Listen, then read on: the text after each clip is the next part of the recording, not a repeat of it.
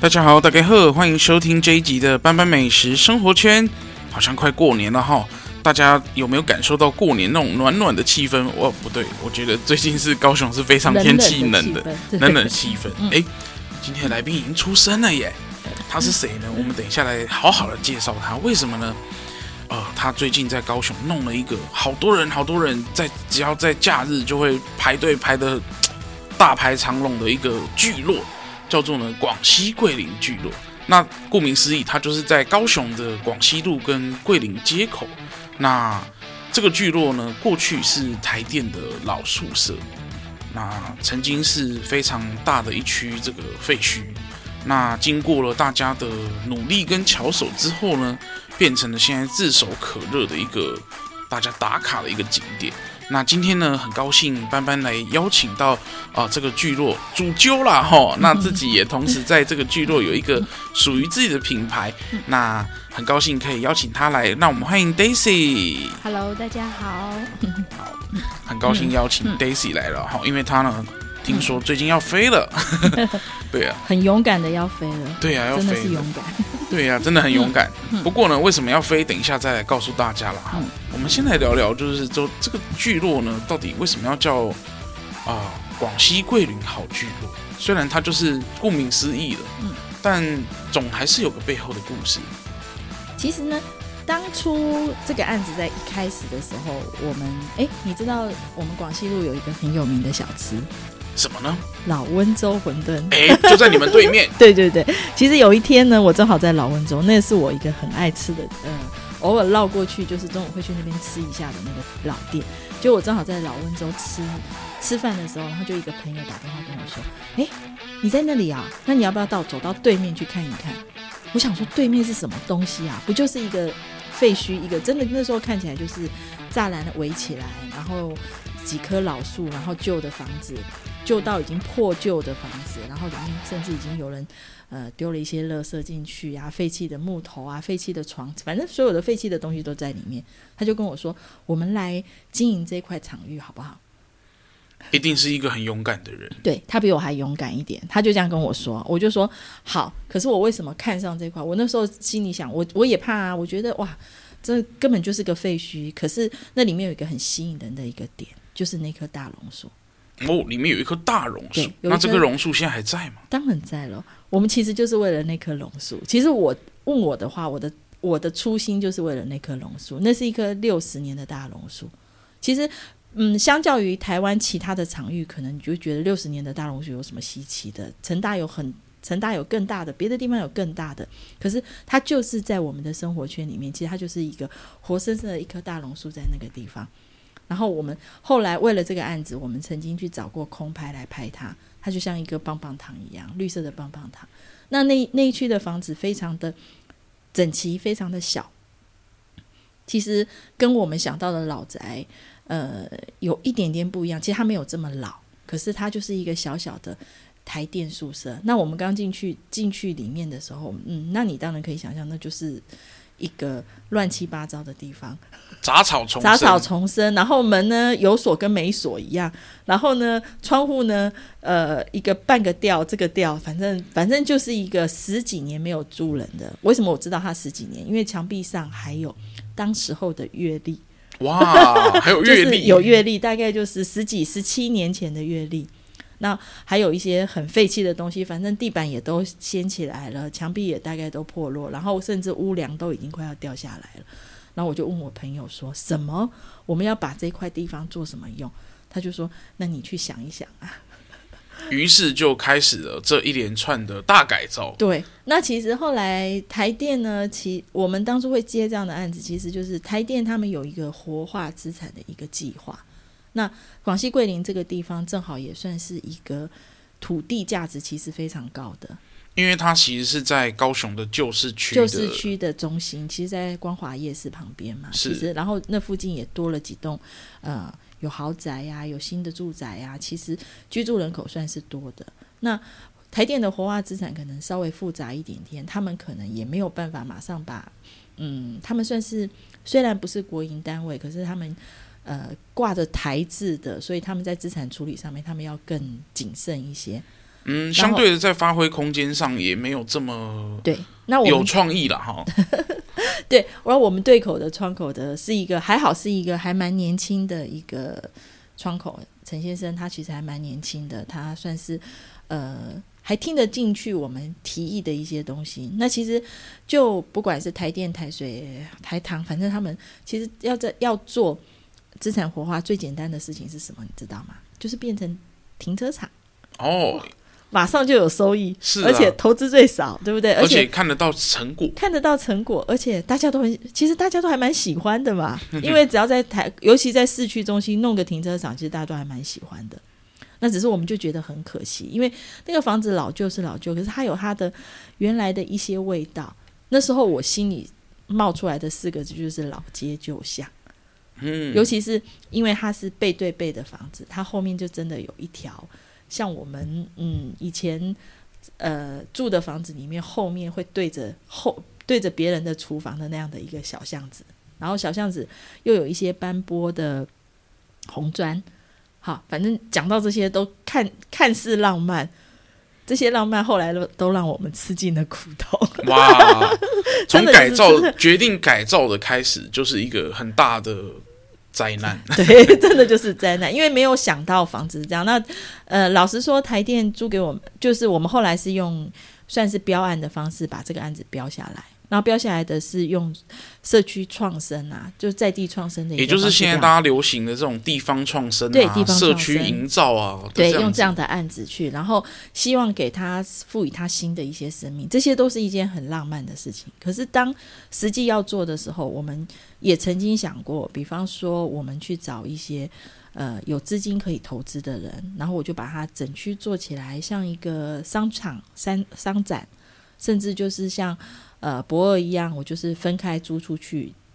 那以这样评估的话，我们的利润会是最高的。就像现在有很多的包含体育园区啊，都是直接委外经营。对，就是这样。因为我对，如果是这样经营的话，这是最最简单的。可是其实我们后来跟伙伴里面大家就讨论了一下，我们还要再做一一样这样的事情吗？好像会有点遗憾哦。对，好像有点遗憾。光看着那棵大树，我们突然觉得对树友要有一点点真心这样子。后来我们就转了一个方式，就找了几个呃，都是设计界或者在餐饮界上面稍微有一点点历练的朋友，而且很重要的，全部都是生在高雄、长在高雄的人，土生土长，土生土长。他们在这块土地上，他们都有他们的故事跟他们的想法。于是就让他有一个舞台可以来说这些故事。对，对，然后我们就在想说，而且我们也没有任何的呃强制的规划。我们对于所有要进驻的伙伴，我们都叫他们伙伴。我们不是，我不是房东，他们也不是房客，而是我们都是共同的伙伴。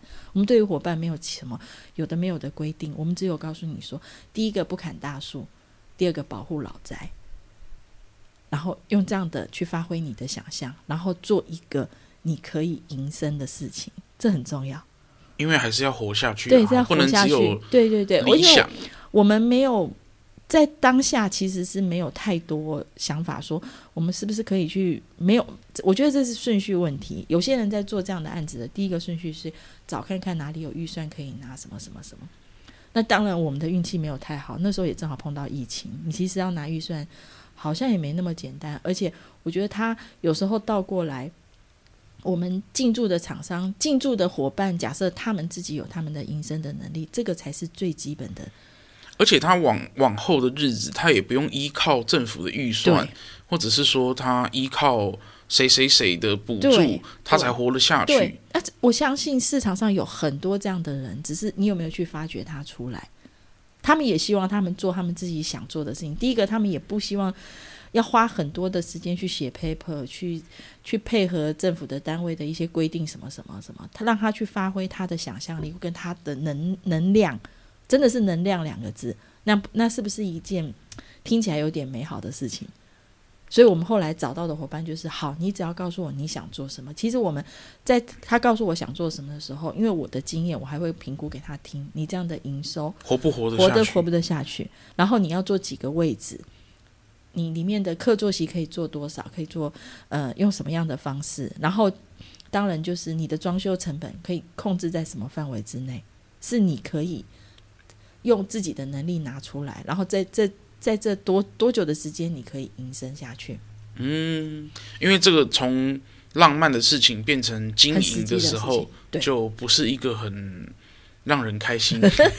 不会啊，后来就呃，我觉得勇敢的人很多。我刚刚一直在在讲“勇敢”两个字，真的勇敢的人很多。于是自告奋勇的 这、哦、这些人就通通出现，通通出现了。当时后来那个台电的窗口还问我们说：“哎。”你们在哪里找到这些人？我都没有看你们 po 网，我也没看到你们招租，没有什么。我说没有哎、欸，我们完全没有对外宣传，我们就已经找到了我们所有的伙伴。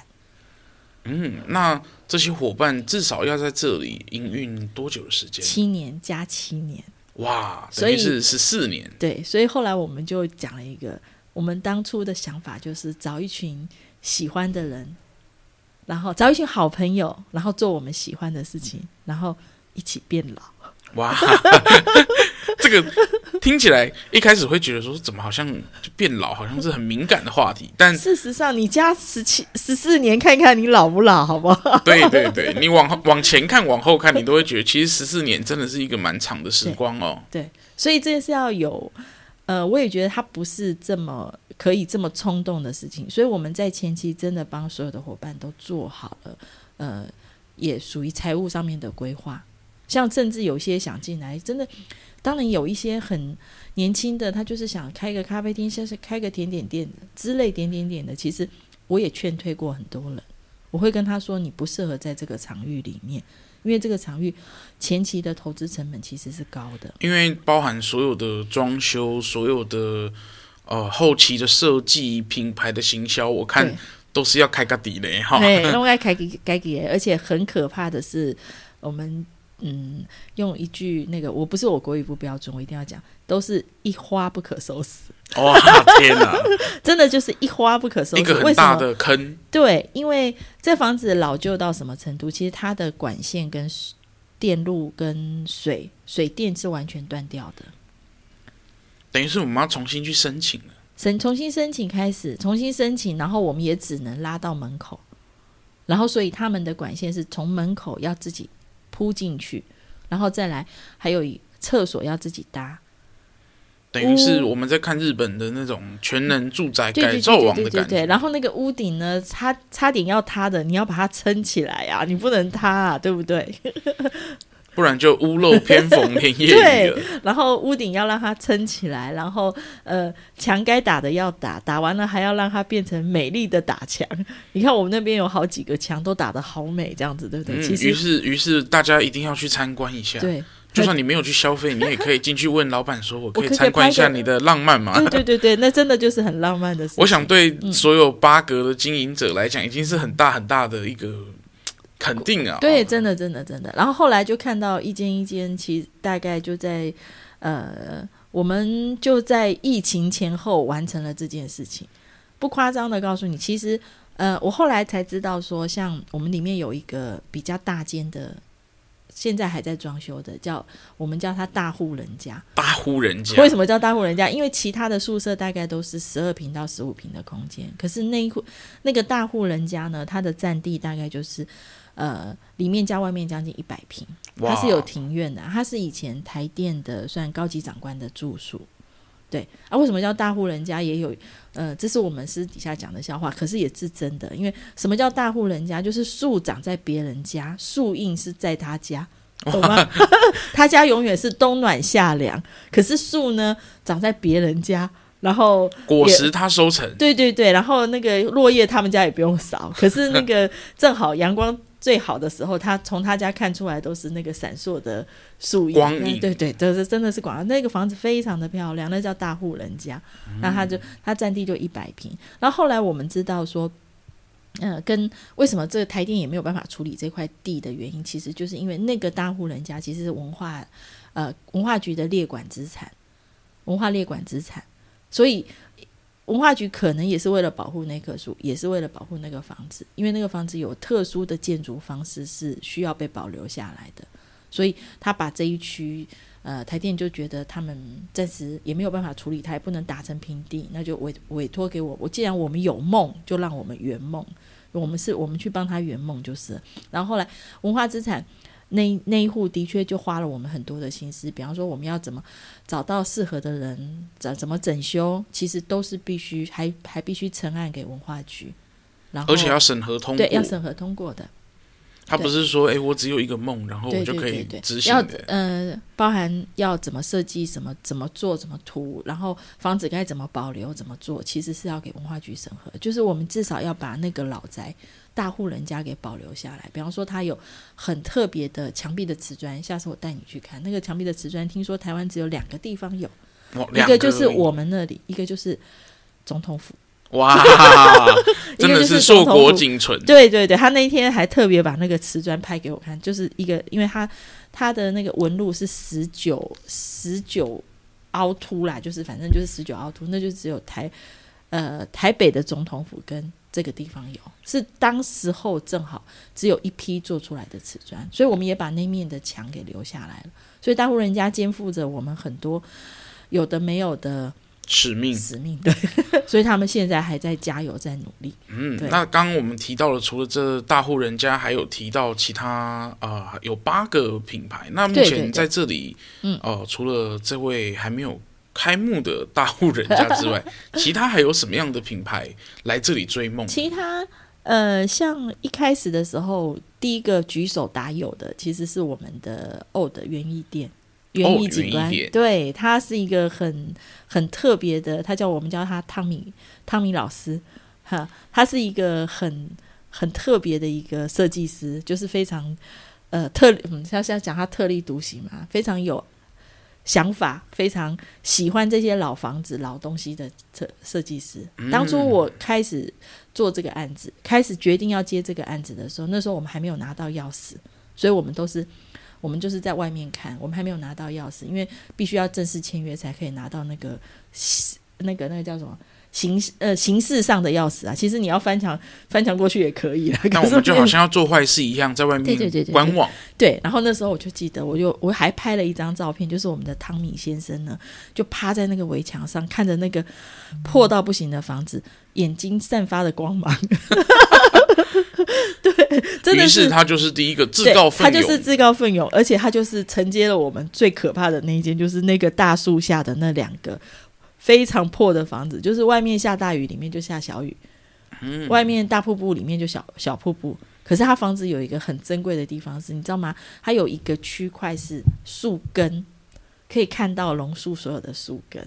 哇，呃，然后当然也有人走进去的时候觉得，哦，这房子好阴哦。可是，喜欢老宅的人不会这么觉得，喜欢园艺、喜欢树的人也不会这么觉得，就觉得它就是一个非常好，完全，所以他屋子不用装冷气，它真的很凉，我有去过，对，它真的不用装冷气，它真的很很自然的一种凉意。他也碰到了，我们开始装修的时候，他就是一草一木一土一石这样子，他自己大部分都是他自己在做，然后呃，就是碰到了几次台风嘛。他就很悲伤的告诉我，真的就是外面下大雨，里面下小雨，所有的雨都灌在他屋子里。那你也知道，因为我们就在榕树下面，那个屋顶是没有办法修的，就只能从里面想办法把它撑起来。不过他很有巧思，他其实后来没有用修的方式，他跟呃榕树共处，跟雨水共处，他用了导流的方式，在它里面做了一个小瀑布。哇，所以真的就是，如果有机会在那里下雨的时候，对对对，你还可以在那里看到一个很自然的景观，在自然着屋里面的瀑布。因为你既然没有办法抗拒它，你就干脆导流它，对，就让水是顺着我们希望它流的方向，然后直接流到地板。所以屋子里面会有一个小沟，是让那个水直接流下去，因为它是可以靠地形处理的，然后让那个水下的大雨可以顺着那个水。一直流到榕树的下头去，所以那间房子听起来就觉得非常非常的厉害。他就是我们第一个举手答有，然后在在那边跟呃榕树奋战了大概四五个月，四五个月啊，这不止不止，大概六个月的设计师。然后再来，我们那里大部分其实很特别的一点，大概都是各行各业的设计师，还不见得是室内设计师。像 Tommy 是园艺设计师，他是算说做景观设计的。嗯、然后再来，呃，我们有呃室内设计，当然有室内设计。室内设计就是像小顿，就是室内设计做的。嗯，这间店叫做小顿时事嘛。对对对对，他很特别，他。运气好也运气不好，他当初是一开在青年路的一家小小的摊贩，可是对，可是不要讲摊贩啦，也是一个文青摊贩啦，其实是做的还蛮可爱的文青摊贩，然后也有一定的顾客喜欢。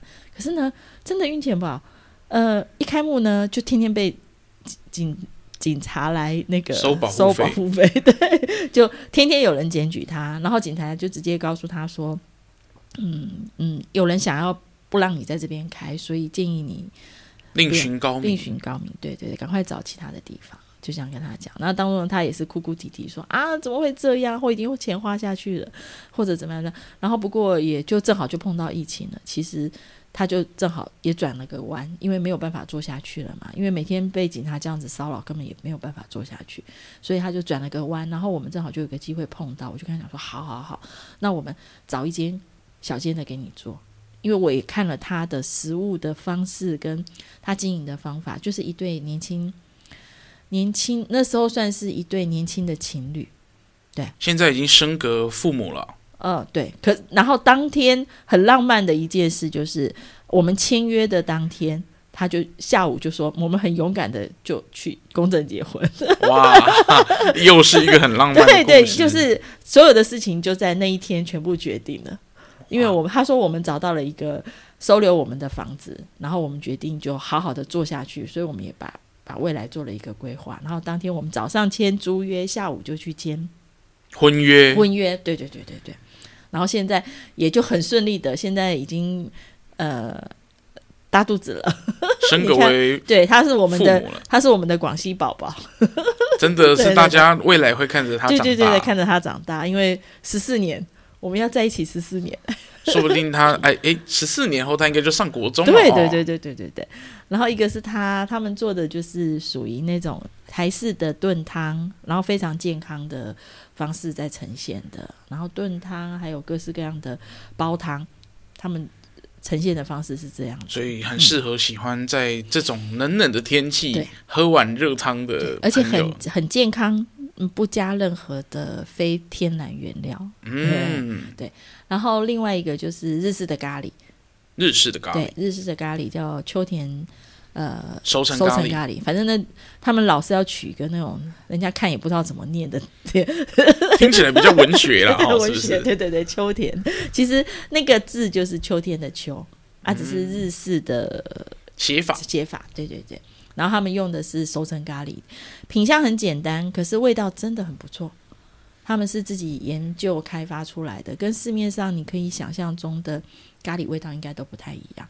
嗯，然后品相很简单，可能他们就是卖呃猪肉啊、牛肉、猪猪肉、鸡肉这样子，简单做但美味。对，非常精准的一种消费方式。其实这个也是我们当初其实有讨论过的事情。因为我们觉得，第一个店并不大，然后大家的资源也没有想象中这么多，所以要做精准的事情，而不要什么都想做。嗯，什么都想做，你会呃在很辛苦。所以他们也在开幕前，其实就把所有的菜单什么，其实都已经 setting 好了。对，然后他们的店，其实在我们那边算是也是一等一的。呃，营运还不错，然后其实装修也很漂亮，这个很适合去看一看。我那时候也很讶异，他们那间房子其实也很破。应该应该，下次我们要把这个 before after 来让大家。有有有有有，最近呢，我才这两天，因为台电才在找我要这个照片，因为他们会为就这个做一个专题。哇哦！他们他们觉得我们是目前全省台电的资产活化里面做的最好。这不是我们讲，是他们讲的，所以他们大概所有的长官都都有来参观过这里了，也比他跟他们想象中差距非常，呃，很出乎他们意料的想象，这样子。不过刚刚提到了要喝汤，然后要吃咖喱之后，哎、嗯，有没有其他料理的风有啊，也在这里出现？最近刚开幕的，现在也是排队名店的，就是泰式料理，很特别吧？是你我嗯，应该倒回来啊，一个泰式料理，就是泰式的轻食料理。你可以想象中的，它名字叫做斑斓茶室。那斑斓叶呢，就是呃东南亚的这个香料里面是算是非常非常常用的一个香料的代表。对对对对，所以它有很好喝的斑斓茶。哎，大家 除了喝茶，我相信也要吃很多的泰国菜。对对对对对对，它的泰国菜，它本来就是高雄呃有名的泰国餐厅的老板，然后已经要。他已经本来是打算退休了啦，然后后来看着，因为都大家都是老朋友，看一群老朋友聚在那边玩，他就说：“后来查理卡好像觉得对对对，那好像很寂寞了，很寂寞。不然以后你们在那边变老了，我怎么办？变独居老人？对对对，他他就是我笑他，就是那种以前我们常常笑彼此，就是年轻的时候，嗯，工作换钱，然后老了是花钱买工来做。”哇，真的是花钱买了工作，这样为了呃，其实有一点点，你要说没有，嗯，不是圆梦啦，其实就是把自己学会的东西再分享给很多人，其实是很快乐的事情。当然，当然，对啊，不比捧着钱然后当独居老人不好玩呐、啊，真的，对啊，有一群人一起相伴，我想是比较快乐的。对对对。然后接下来当然就是我们最红最红的那个往 IG 里面最红的，到现在为止都非常非常红，还在排队的，一直都排队排不完的，就是洛森镜像咖啡厅。对，真的是你，因为它没有开放定位了哈，所以你就是要天天早上记得去排队。对，记得去排队。然后我常常开完那之前他很红的时候，常常有人问我说：“哎，Daisy，Daisy，那是不是你开的店？”我说：“对啊，对啊，对啊，都是我的。可是不好意思，报我的名字一样要排队。”而且一样要付钱，一样要付钱。对不起，跟我都是我们的店，因为就我们而言，我们都是伙伴，所以都是我们的店。可是，哎，不好意思，每一间现在为止，每一天都每一间都没有没有那个啊，没有定位啊，全部都是要排队，就是享受当这个排队动物的这种乐趣了哈。也不会啦，也不会啦。其实慢慢的那个。我看他们的周转率还蛮高的，可以啦，可以啦。嗯，有空还是要去看看。喝咖啡也可以到这边来。对对对，然后还有一间我们一直在期待它的，就是酷面。为什么叫酷面？吃的很酷吗？吃的很酷哦，我还没吃过耶。所以我们等它开幕的时候，我们要 一起去吃。真的听听说是泰式的凉面。然后呢，他为什么拖着拖着不做呢？他就跟我讲说：“你看最近天气这么冷，谁吃凉面啊？” 他的理由是这样。其实我后来知道，我真的打听是知道说，他听那个老板也是个设计师，而且他经营了高雄很多很有名的空间，各式各样的空间。对对对对对。然后所以他对一些事情非常的坚持，吹毛求疵啊。他到最后还在等的呢，是因为他的椅子订错了。高度不对，于是他就为了一个椅子，然后不开幕。他五那个有六张，就是单人高脚椅吧，应该是高脚椅，然后高度错了，所以他就算了。他本来赶在过年前，他说算了，我等椅子来好了。于是就这么任性了。对对对，他说没有关系啊，反正现在天气冷，你们赶快去小顿吃啊，你们赶快去吃泰式，赶快去吃咖喱，因为我们大家都是好朋友，所以大家可以说你赶快去吃别家哦。慢慢再来吃我家就好了。嗯，因为这个地方也有这么多的选择，嗯、让你一一家排队的时候，还有另外一家可能排这么没有这么排这么长，可以先对呀享用。而且就是完全不同风格的料理。嗯，咖啡厅有很好吃的甜点，很棒，真的很棒。可是记得一定要点咖啡。因为他们是咖啡厅了哈，对啊，是咖啡厅。我相信最近这个最近这个炒的很红，真的是非常红。低消是一杯咖啡，这句话完全没有 bug，你知道吗？大家去到这个地方，还是要品尝它最主要的一个商品。对对对对对。其实我觉得现在的服务业，大家要有志气一点。我本来就应该是服务喜欢我的客人，听得懂我的客人，这样不要这样不是骄傲，这样是各取所需。这才是一个交易的一个。对啊，我们服务本来就是一种交易呀、啊。这个本来所有的这样的活、这样的行动就是一种交易。为什么要把它搞得呃是里外不是人的。对，一个是高高在上，一个是必须要很卑微的，觉得无论你怎么做，我都是对的，不是这样的。嗯，于是呢，还有一个空间，还有一个空间也很特别。还有这个空间好像就是你的喽。对，那个空间很特别。那是其实这个是各式卖个关子。这个我们另外再聊一集。好，OK，好这个我们卖个小关子了。好，没问题。不过呢，我发现我在看广西桂林的介绍的时候，有发现里面有提到一个叫做 AIC 三个英文字。对，到底是在攻杀会？能不能跟大家透露一下？它其实就是我们希望这，我刚刚有提到，我们这个场域。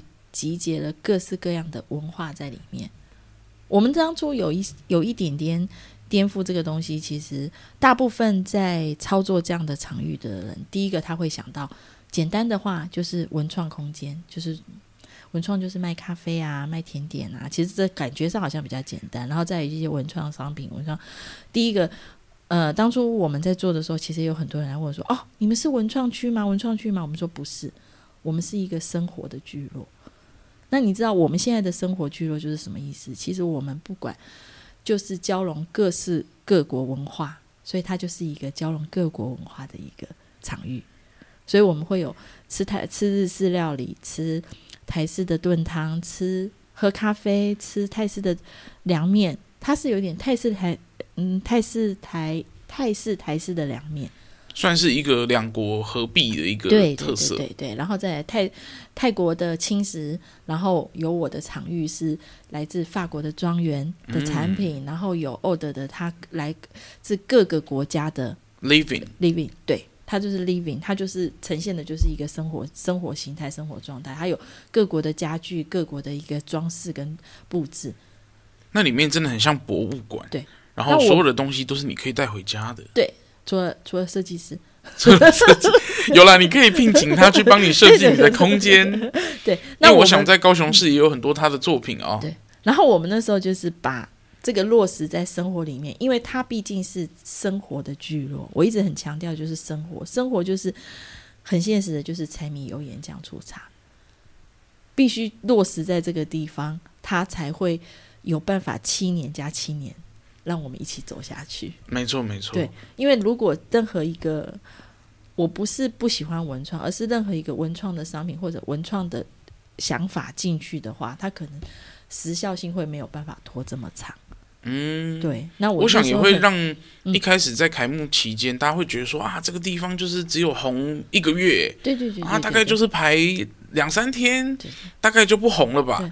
于是这个地方虽然在一开始有很多的人跑来打卡，嗯、跑来网美，嗯、跑来啊文青干什么的，然后觉得说哇，这里就是一个哇很很良好的一个据点，但这个这个海水快也快下去的，海水退了才知道谁没有穿裤子。对，因为我是 你们要经营十四年，绝对不会只是一个说啊，我们只是要创造一个放烟火一样的一个话题。话题对。我们那时候就是一直在强调的这件事情，就是它是生活的聚落，所以呢，我们很正常的，该休息的时候就要休息，该休假的时候就要休假。我们希望它就是一个，不是一个呃放烟火，或是不是一个展场的那种概念。所以在每一间店，它该休假的时候就要休假，该休息的时候就要休息，然后该吃饭的时候就要吃饭。然后我们的呃，其实它的整个消费均价是很生活化的。让你任何时候想喝个热汤、吃个饭，其实都会想到我们那里。就算你每一，就算你就是进去每一家都吃一轮，对，你走出来你都不会像在百货公司一样了。对对对，的消费的一个对对对对对感觉啦。一方面，在这个地方你也可以从早上待到晚上。对，接下来还有餐酒馆。对呀，对啊。然后我就是希望，这可能也就是我们当初一直讨论的是，我们要融合各国的文化。可是它真的就是生活的聚落，我一直强调生活的聚落就是应该是这样子，不是吗？嗯、你会每天想到走过去，在而且我们外面种了非常多的园艺，做然后留了很多的椅子，它不是光排队，你就算路人也可以坐在那边拍拍照，留下来看一看我们旁路，我们那边有好几棵老长的龙眼，老长的芒果。嗯、我们当初呃聚落的第一个要件就是不砍树。所以我们有很多呃留下来很多老树，有芒眼、芒果，有龙眼，嗯，而且那都是老张哦。等到夏天的时候，你们都可以来跟我们吃龙眼。哎，我发现最近我去的时候，还有看到最近在开花的那个是什么树啊？九重葛吗？哦，九重葛，九重葛，我们那边也是好几株，就是任何时候它都在开花，所以每一区落它都有不不不同季节的花在开。而且你在呃，不管什么样的时间去，我想时节都会有不一样的风景哦。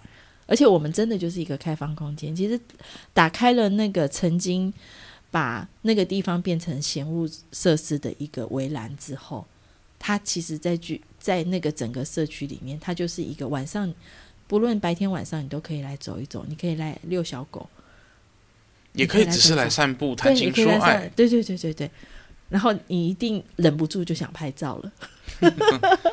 因为大家都很美，对，因为这里真的是一个呃、哦，我想呃，你去了以后，你绝对会想要去第二次的地方，甚至来好多次介绍你的朋友。高雄我就不再只有博二了，对，不会有它不一样的风风华啦，对啊。嗯、不过我相信这几年，刚刚我们有提到说，政府也大量的去提倡说，让这些老宅可以重生啊，嗯、让很多呃老旧的社区或者是呃地方可以有很多哦，重新火起来的一个机会，但刚听下来会觉得说，哎、欸，其实经营聚落不太是一个很聪明的选择，哎，非常不聪明，非常不聪明。那个真的就是花钱买工作，不要太，大家都以为说，呃，标了政府的案子，应该就是那飞黄飞黄腾达了嘛？别傻了，其实里面要克服的问题跟要，呃。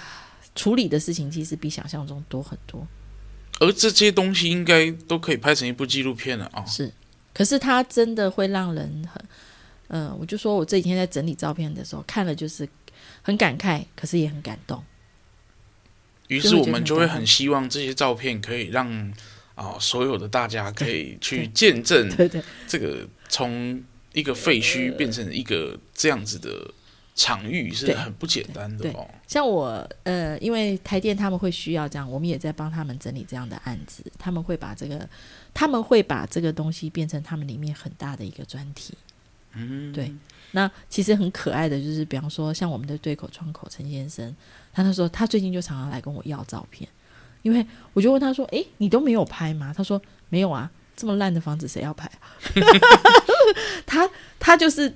对他而言，他当初进来，其实对他而言，因为他是工作，而且那时候的场域真的是不是很舒服。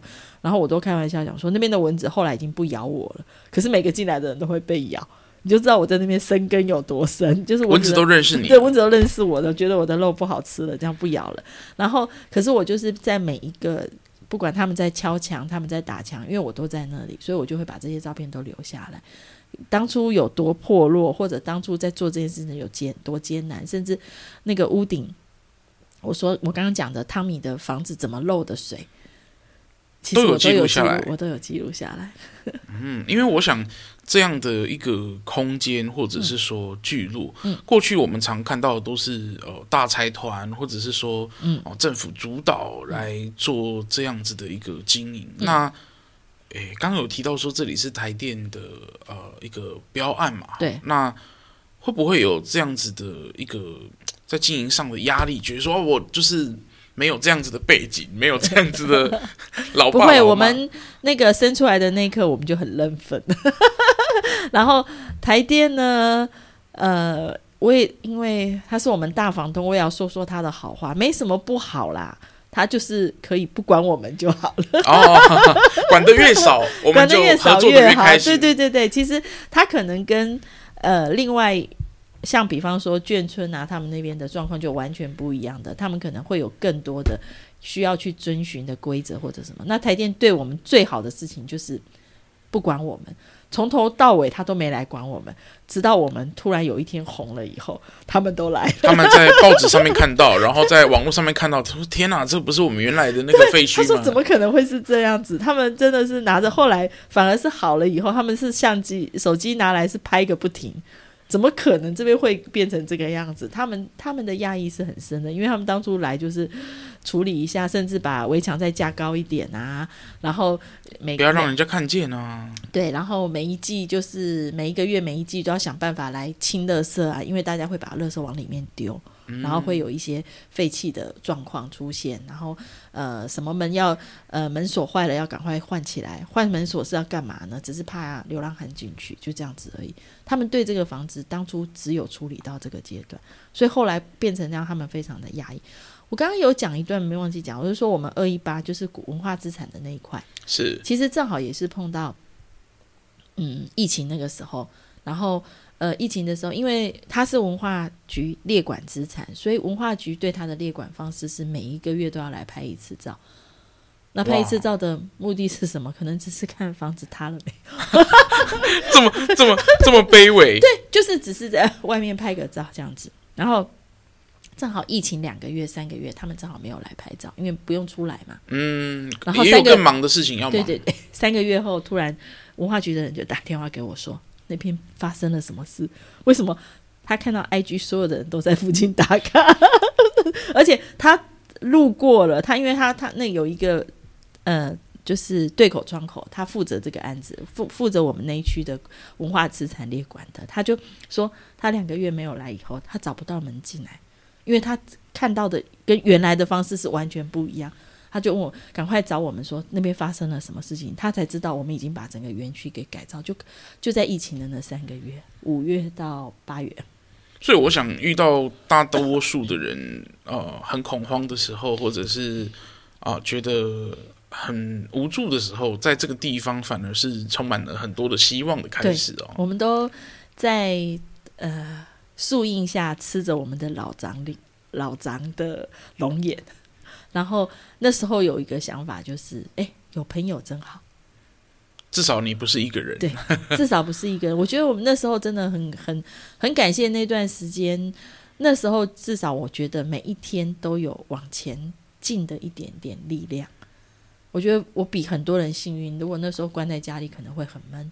可是我们那时候必须要做这件事情的时候，我没觉得每一天都有一点往前面一点点的力量，是很好的。嗯而而且也在这个聚落完整的实现你的愿望了哦，是梦想。对，对啊，这个聚落也欢迎大家在在防疫的过程中，也可以出门走走的时候呢，对啊，可以到这个地方来散散步，或者是吃吃东西，甚至是、呃、拍拍照、拍拍照 都可以，帮我们宣传出去，让更多的人看看高雄其实也可以有这样不同的一个场域。嗯，对。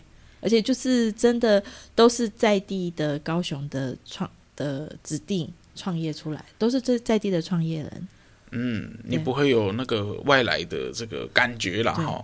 当初有想过啦，可是后来我们就很坚持这件事情。我们觉得我们有这样好的场域，至少他的房租是便宜的嘛。我们为什么不留给在地的子弟去做做看？呃让他们呃，我相信对很多年轻朋友来讲，他也是有一些。哦，想要展现的东西，但他缺乏舞台。对啊，而这个聚落给了他一个很棒，而且呃没有太多后顾之忧的一个舞台可以去发挥哦。所以期待一下，我们或许还会有第二个场域、第三个场域。对啊，让 高雄的人可以在高雄。不止落地，而且生根。对，十四年呢，对，真的很长。那 呃，这个聚落呢，要重新再告诉大家一次，它叫广西桂林好聚落。嗯，好聚落。对，OK，我们都是好好的聚在一起，好聚落。对，OK。那呃，如果说大家对这个聚落有兴趣，它就在高雄的前镇区的广西街，呃，广西路跟桂林街的这个交叉口。那大家不管是平日假日，只要他有在的一天，嗯、对大家都可以去啊，好好的利用这个聚落的空间，那也让自己的这个防疫生活不再这么无聊了。嗯啊、那今天很感谢 Daisy 来、嗯、来跟大家介绍这个聚落哈。那我们刚刚有卖一个关子，于是呢。大家要记得听下一集喽。对，那呃，这一集的斑斑美食生活圈呢，大概就是呃，跟大家介绍这个聚落了哈。那如果你喜欢这一集的节目，也欢迎你到各大平台去收听。那有 Apple Podcast 的朋友的话，也欢迎给斑斑五颗星哦。那不要忘记听 Podcast 的同时，也把这个节目呢分享给你所有的朋友。那不要忘记我还有部落格哦，大家也可以去看看。呃，班班已经在这个聚落所撰写过的好几间店的文章，也可以去看一下，在网络上先 window shopping 了哈。那祝大家在这个这个很恐慌的时候，也可以有一个很温暖的故事。那。到这个聚落来享受，你不只是一个人的一个生活的模式啦。好、嗯，那这一集也很感谢 Daisy 来翻翻美食生活圈。谢谢。那这一集都就到这里了，大家要期待下一集喽。